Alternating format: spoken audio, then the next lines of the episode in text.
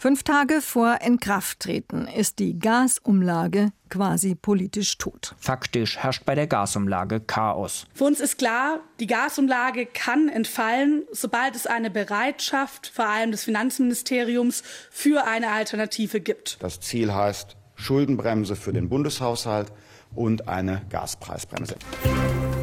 News Junkies. Verstehen, was uns bewegt. Ein Podcast von RBB24 Inforadio. Und dazu begrüßen euch an diesem Dienstag, den 27. September, Hendrik Schröder und Christoph Schrag. Moin. Das ist ein Chaos, oder? Mhm. Ey, diese Gasumlage, ich, also ich fasse es ja, ich nicht. es sind, es, es, es, sind wochenlange Diskussionen mhm. darum, dann einigt man sich darauf, es ist unumgänglich, um wichtige Unternehmen zu retten. Ganz wichtig, sonst gibt es in Deutschland irgendwann überhaupt kein Gas ja, wirkte mehr. auch total äh, vernünftig eigentlich. Und jetzt aber soll sie plötzlich ganz, ganz schnell wieder mhm. vom Tisch, am besten noch diese Woche. Also da musst du erstmal mitkommen. Und die Regierungsparteien äh, schieben sich natürlich gegenseitig die Verantwortung in die Schuhe, wer denn jetzt eigentlich schuld an dieser ganzen missratenen Lage und der Gasumlage ist und wer jetzt vor allen Dingen auch was tun muss, damit sie wirklich fällt und damit dann stattdessen das genaue Gegenteil von dem passiert, was sie bewirkt hätte. Das Gas soll also nicht teurer werden, sondern das Gas muss natürlich billiger werden, auf, ist ja klar. Auf einmal muss es billiger werden und dazu ist ein Gaspreisdeckel im Gespräch. Ist halt die Frage, wer soll den eigentlich bezahlen und was würde das für die Endverbraucher und die Industrie am Ende wirklich bringen? Also, das Gas und wie es bezahlt werden soll, das wird heiß diskutiert in dieser Woche und ist im Kabinett eins der Top-Themen. Und wir fassen heute bei den News Junkies zusammen, wie eigentlich momentan der Stand der Dinge ist. Als erstes ganz kurz ähm, dazu, was die Gasumlage jetzt eigentlich ist oder war oder mhm. äh, sein gewesen sein sollte und äh, wie das gedacht war und warum überhaupt. Also nochmal, mach nochmal mhm. den Rundumschlag. Ach so, ja, also ganz kurz beschrieben, die Umlage sollte wichtige deutsche Gasimporteure retten, die jetzt plötzlich für viel mehr Geld das Gas einkaufen mussten, ja, äh, weil es kein billiges russisches Gas mehr gab, die aber diese höheren Preise nicht einfach so an ihre Kunden, das waren meist die Stadtwerke, von denen wir dann am Ende unser mhm. Gas bekommen, ne, die diese höheren Preise nicht einfach weitergeben konnten, weil sie mit denen eben langfristige Verträge hatten. Und diese Firmen, die wären dann, so war die Mutmaßung, pleite gegangen, wenn man die nicht unterstützen würde. Und dann wäre die Gasversorgung in Deutschland komplett zusammengebrochen. Deswegen war die Idee, okay, wir retten die und alle zahlen. Also Privatbraucher zahlen, Industrie zahlt, alle, ja, die ja. Gas verbrauchen, zahlen diese Gasumlage ja. und retten damit diese Unternehmen, die so, ja, systemrelevant hat man da gesagt. Also schmerzhaft, aber irgendwie vernünftig. Ähm, das hätte dann geheißen, wir alle äh, sollten 2,4 äh, Cent pro Kilowattstunde oben drauflegen. Man muss ja sagen, so heißt es immer noch. Also es tritt ja in Kraft eigentlich. Äh, und damit sollten dann die Verluste der Gasimporteure ausgeglichen werden. Also da war die Rede ja. von 34 Milliarden Euro bis ja. 2024. Ja. So, also wie gesagt, Gasumlage 1. Oktober am Samstag äh, soll die in Kraft treten und stand jetzt auch immer noch. Aber ja. es kann eben sein, dass die noch in dieser Woche gekippt wird, bevor ja. sie in Kraft tritt oder kurz nachdem sie in Kraft tritt. Also es, es ist ja jetzt klar, dass es äh, zwei Probleme gab oder gibt bei der Gasumlage. Und das war erstens ein rechtliches Problem. Also diese Gasumlage sollte nämlich in erster Linie dazu dienen, eine bestimmte Firma zu retten, nämlich Juniper. Und also Juniper ist der größte deutsche Gasimporteur und der ist, wie es immer hieß, absolut systemrelevant. Wenn der pleite geht, dann gute Nacht, dann haben wir aber tatsächlich alle hier ein riesiges Problem. Der musste also gerettet werden. So, nun ist es aber so, dass Juniper in derartigen Schwierigkeiten wegen der hohen Gaspreise steckt, dass die Bundesregierung beschlossen hat, äh, nicht nur mit Gasumlage den zu stützen, sondern diesen Konzern in ein paar Monaten zu verstaatlichen. Und dann wäre die Gasumlage, wenn ich es richtig verstanden habe, wie so eine Art zusätzliche Energiesteuer auf einmal, ne, die vom Bürger direkt dem Staat zugutekommen würde, weil Juniper staatlich ist und den Großteil genau. der Gasumlage bekommt. Ja, also dann, dann das, staatlich wäre. Ne? So, ja, und genau. das, das kann eine Regierung nicht einfach so beschließen, weil das verfassungsrechtlich mindestens zweifelhaft ist. So ungefähr. Also es gab aus dem Finanzministerium von äh, Christian Lindner, FDP, da gab es ja ein Gutachten, dass es vielleicht doch gehen würde, rein rechtlich, aber äh, nach all den Tagen und Wochen der Debatte, äh, das Risiko, dass es verfassungsmäßig dann doch zu bedenklich ist, scheint einfach zu groß. Also es ist auf jeden Fall ein großes Kontra für die Gasumlage.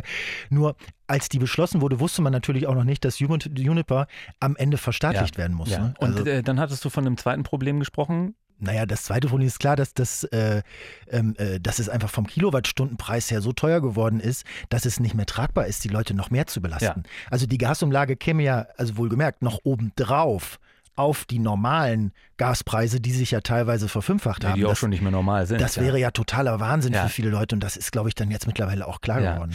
Es gab ja außerdem noch das Problem, dass auch Unternehmen von dieser Gasumlage hätten profitieren können, die nicht Juniper sind, um es mal salopp zu formulieren. Also äh, die in anderen Sparten dicke Gewinne einfahren und jetzt als Gesamtunternehmen eigentlich gar nicht bedürftig sind. Und das eben alles auf den Nacken von vielen Menschen, die sowieso unter diesen steigenden Energiepreisen äh, zu leiden haben. Also das ganze Ding war von vornherein fehlerhaft und nicht zu Ende gedacht. Das, das darf man, glaube ich, echt so sagen.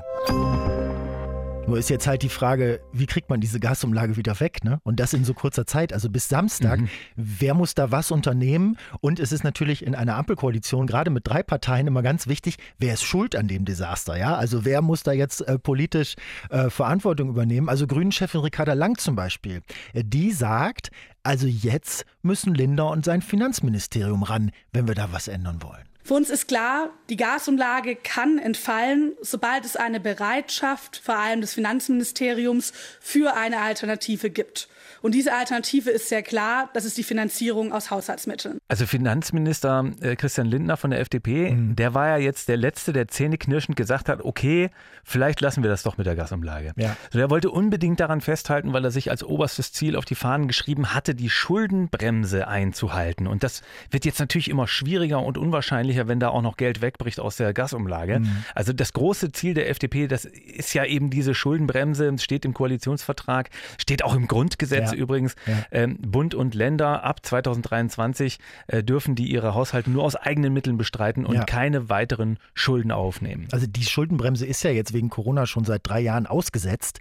Ähm, da sprechen wir gleich noch drüber, wie eine Lösung, Lösung, wie eine Einigung aussehen könnte, mit oder ohne Schuldenbremse. Ähm, äh, Tatsache ist, dass es eigentlich niemand in der Regierung Stand heute gibt, der an diesem Instrument Gasumlage noch festhalten will. Und dass alle Zeichen darauf stehen, dass das Ding noch in dieser Woche kippt oder, auch gar nicht erst in Kraft tritt. Jetzt ist aber doch das Problem, dass in manchen Städten und Gemeinden die Gasumlage schon angekündigt wurde, Ja, oder? ja. Also ab Ende Oktober soll das eingezogen werden. Das sind ja auch große Maschinerien, die da verwaltungsmäßig in Gang gesetzt werden. Wie will man das denn jetzt noch stoppen? hieß es ja auch von Regierungsseite, ja, ab 1. Oktober tritt es in Kraft, rein rechtlich, aber ab Ende Oktober soll erst eingezogen werden. Und SPD-Generalsekretär Kevin Kühner zum Beispiel meinte, naja, also zur Not müssen wir das dann zurückerstatten, falls jetzt hier und da schon gezahlt wird. Aus unserer Sicht sollte niemand in Deutschland diese Umlage auch nicht übergangsweise zahlen müssen. Wenn sowas im Zweifelsfall über eine Rückerstattung oder ähnliches ausgeglichen werden muss, muss man sich das angucken. Aber aus unserer Sicht sollte diese Umlage keine finanzielle Wirksamkeit gegenüber irgendeinem Endverbraucher oder einer Endverbraucherin in Deutschland erlangen. Na, vielleicht sind wir am Mittwochabend schon schlauer, wie genau die Gasumlage jetzt dann doch wieder gestoppt wird. Ähm, dann ist das alles Thema im Kabinett und irgendeinen vernünftigen Weg, die Maßnahme zu stoppen, müssen die Parteien dann hoffentlich finden, wenn das eben alle wollen. Das neue Ding, was jetzt aber kommen soll, das ist das die sogenannte. Gaspreisbremse. Also wie gesagt, wir haben es schon angesprochen, das Gegenteil von dem äh, soll das bewirken, was die Gasumlage gemacht hätte, nämlich Mhm. das Gas teurer und hier soll das Gas billiger werden. Denn was den Leuten derzeit für Abschläge ins Haus äh, flattert und auch schon geflattert ist, das ist ja völlig irre zum Teil. Ja. Gestern in der Tagesschau war da eine Familie zu sehen, die auf einmal mehr als das Zehnfache im Monat bezahlen soll. Also Okay. von 180 Ja. Euro auf über 2000 Euro im Monat. Also das ist ja ein wirtschaftlicher Ja. Totalschaden eigentlich. Ja gut, das Zehnfache im Monat, das sind Mega. Natürlich, die Tagesschau jetzt nicht gesehen, aber das sind natürlich Extremfälle, äh, die sich dann rausgesucht werden, um das zu illustrieren. Also bei meinem Vater ist das ja auch so, ne? Nicht ganz so krass, aber äh, der weiß auch nicht, wie er das bezahlen will. Das, soll, das sind bei ihm ungefähr von 160 auf 630 Euro. Mhm. Geht das auf einmal hoch bei, Ja. einem, bei, einem, bei einem Rentner, ne, in seinem kleinen Ja, ja. Rentnerhäuschen mit, mit, mit, mit, mit seiner Rente, die auch nicht so üppig ist. Also der hat sich schon einen richtigen Plan gemacht, wie der jetzt wo Energie sparen kann, will nur noch einen Raum heizen, will zwei Grad weniger heizen, weniger Warmwasser verbrauchen. Also es sind ja auf einmal, weißt du, auf einmal Herausforderungen, vor denen die Leute stehen, weil sie sonst einfach nicht wissen, wie sie das noch bezahlen sollen. Also Verdreifachung bis Versechsfachung, äh, das soll schon ähm, äh, fast das Normale sein bei vielen Abschlägen, äh, dass bei so einer Preisexplosion eine Entlastung absolut bitter nötig ist. Eine Deckelung der Energiepreise, da sind sich offenbar alle in der Koalition auch schon einig. Also Lindner sagt, die Gaspreise dürfen für die Bürger nicht ruinös sein. Ein SPD-Chef Rolf Mützenich auf der anderen Seite nimmt äh, auch die Wirtschaft in den Blick. Insbesondere viele Unternehmen sind auf Gas angewiesen und wir machen uns große Sorgen um die Arbeitsplätze und auch um die Konkurrenzfähigkeit. Andere europäische Länder gehen hier schon voran. Wir wollen in einer Kommission, die wir mit dem Koalitionsausschuss eingesetzt haben, bis Ende Oktober hier Klarheit haben. Im Gespräch ist übrigens äh, gleichzeitig auch ein Strompreisdeckel was genau da wirklich kommt, also wie eine Gas- und Strompreisbremse oder ein Deckel, nenn es wie du willst, aussehen sollen, ist noch offen. Es gibt eine Kommission dazu, die klären soll, wie man die Energiepreise in den, äh, in den Griff bekommen kann. Die hat man äh, mit diesem dritten Entlastungspaket dann auf den Weg gebracht. Ne? Da sitzen ja auch Vertreter von Gewerkschaften mit drin und die beraten jetzt seit Samstag, äh, beraten auch darüber, wer wird eigentlich entlastet. Alle, nur die ärmeren Betriebe oder wer. Also das sind natürlich alles Sachen, die müssen ja. jetzt in ganz schneller ja. Zeit äh, aber auch entschieden entschieden werden. Wobei ne? Finanzminister Christian Lindner hatte auch schon dazu gesagt, also wenn der Bund äh, entlastet, dann entlastet der eigentlich alle. Wenn der Bund bei Strom- und Gaspreisbremse vorangeht, dann wird das in der ganzen Breite in unserem Land entlasten, Verbraucherinnen und Verbraucher, die Betriebe im Mittelstand und Handwerk, die Industrie, das entlastet Kultureinrichtungen, Sportvereine, soziale Einrichtungen, Krankenhäuser. Also ein Deckel wird wohl kommen, wie auch immer der dann aussieht. Wo die Meinungen aber noch weit auseinandergehen, äh, das ist ja die Finanzierung. Ne? Mhm. Also kann man ja leicht sagen, so wir wollen Klar. deckeln, äh, aber wer bezahlt am Ende? Die Gasumlage fällt weg. Die Rechnung, genau. Und das Bundeswirtschaftsministerium hat jetzt Zahlen rausgegeben, wonach, äh, jetzt Achtung, also ein Cent Entlastung pro Kilowattstunde beim Gaspreis insgesamt 2,5 Milliarden Euro kosten würde. Also das geht auf eine Anfrage der linken Fraktion zurück. Wenn man diese Zahlen nimmt, dann bekommt man dafür eine Entlastung von im Schnitt 50 Euro pro Person pro Jahr, kostet den Staat 2,5 Milliarden Euro. Kannst du meiner Rechnung folgen? Ja, ja das, das wäre jetzt, so? wenn ich das überschlage auf deinen Vater beispielsweise, dann wäre das noch nicht so eine richtig große Entlastung. Ist nicht nichts, aber es ist schon davon auszugehen, dass das eigentlich nicht reicht. Wenn das auf eine Höhe kommen soll, also diese Entlastung, mhm. äh, die wirklich äh, hilft, dann gehen die Schätzungen für die Kosten dann äh, nicht mehr in Richtung 2,5 Milliarden, sondern äh, in den zweistelligen, hohen zweistelligen Milliardenbereich. Also das DIW hat zum Beispiel gesagt, 30 bis 50 Milliarden und weit mehr sind realistisch. Je nachdem natürlich, wie hoch man diesen Deckel ansetzt. Ne? Also wo, wo kommt der? Was, was, äh, was was hält man dafür zumutbar? Mhm. Und für diese Kosten, wir haben es ja vorhin schon auch angesprochen, will der Finanzminister auf gar keinen Fall die Schuldenbremse aussetzen. Es sollen also keine weiteren Schulden aufgenommen werden. Das Ziel heißt Schuldenbremse für den Bundeshaushalt und eine Gaspreisbremse. Wir wollen in der Krise den Menschen helfen, aber wir wollen nicht die Schleusentore öffnen, um alle möglichen äh, Vorhaben auf Schulden zu finanzieren, weil man es gerade kann, wenn man die Ausnahme beschließt. Also er sagt ja, er hat eine Idee, wie das zu finanzieren wäre, ne?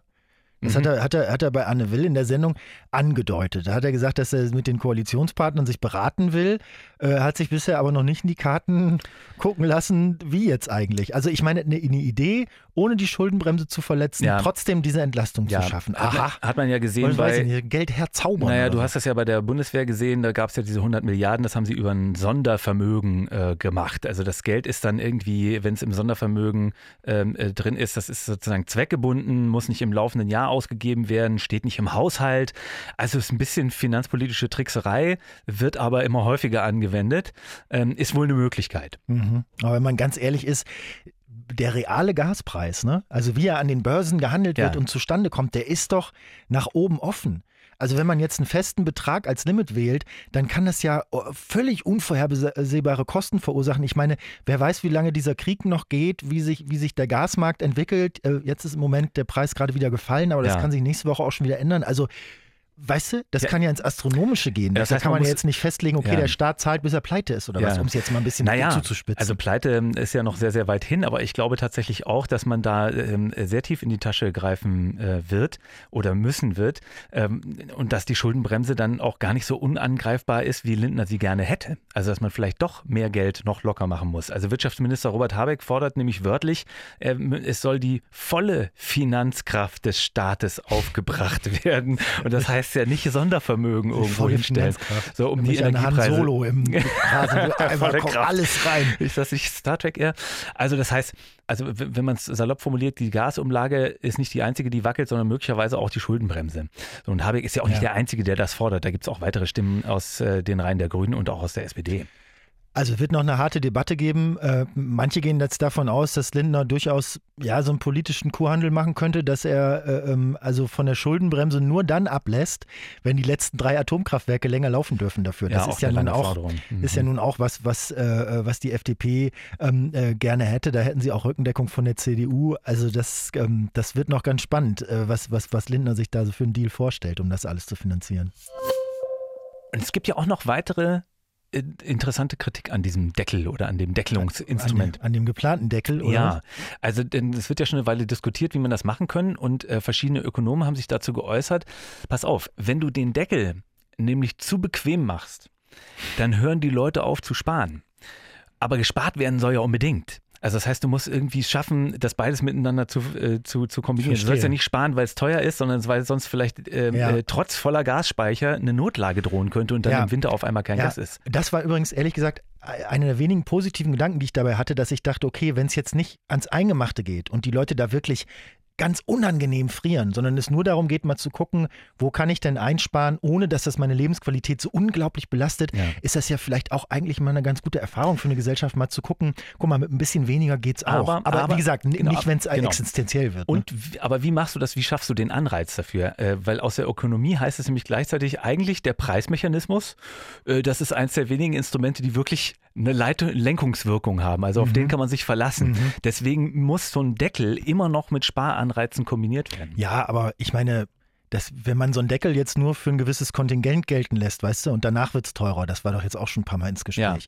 Also so, was weiß ich, 80 Prozent vom durchschnittlichen Verbrauch der letzten Jahre werden gedeckelt. Mhm. Wenn du damit hinkommst, ist gut, dann hast du gar keine Mehrkosten. Und äh, wenn du mehr verbrauchen willst, dann musst du Mhm. halt den, den aktuellen mehr Marktpreis zahlen. Dann kannst du dir selber überlegen, ob du dir das gönnst, sieben Minuten Ja. heiß zu duschen oder ob du Ja, es in ja. zweieinhalb schaffst, äh, Mhm. was, dir, was, was dir das wert ist. Erinnert mich ein bisschen an die alten Handytarife wie früher. Wenn- Da hat man ja auch richtig die Minuten gezählt, um nicht aus dem Kontingent rauszugehen. Das könnte ja, funktionieren. Aber ich meine, dann hast du die Entlastung auf der einen Seite und den Sparanreiz äh, auf der anderen Seite nicht äh, aus diesem Entlastungsbereich rauszukommen Ja. oder nicht drüber hinwegzugehen. Ne?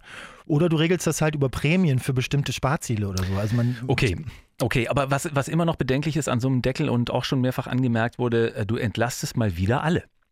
Also du entlastest eben auch die, die es sich eigentlich leisten könnten, die das vielleicht sogar noch nicht mal unbedingt merken, äh, wenn die Abschlagszahlung so viel höher ist. Und das bedeutet, wir, wir alle geben ja wieder Geld aus, also die gesamte Gemeinschaft der Steuerzahler und die Steuerzahlerinnen, um Leute zu finanzieren, die eigentlich schon genug haben, Ja. die das nicht nötig haben. Und ich könnte mir vorstellen, dass das erst der Anfang einer ganz großen Debatte in diesem Land, was ja immer noch, äh, weißt du, alles zusammengerechnet sehr wohlhabend ist, über Verteilungsgerechtigkeit ist. Und dass dieses Stichwort Verteilungsgerechtigkeit und was das eigentlich bedeutet, in diesen Zeiten immer, immer äh, wichtiger wird. Also was genau kommt und wie es finanziert wird, äh, darüber wird jetzt schnell und heftig debattiert werden, vor allem schnell, denn die Gasumlage tritt, wir haben es gesagt, am 1. Oktober in Kraft. Und wenn an deren Stelle Entlastung kommen sollen, dann muss das in den kommenden Tagen entschieden werden.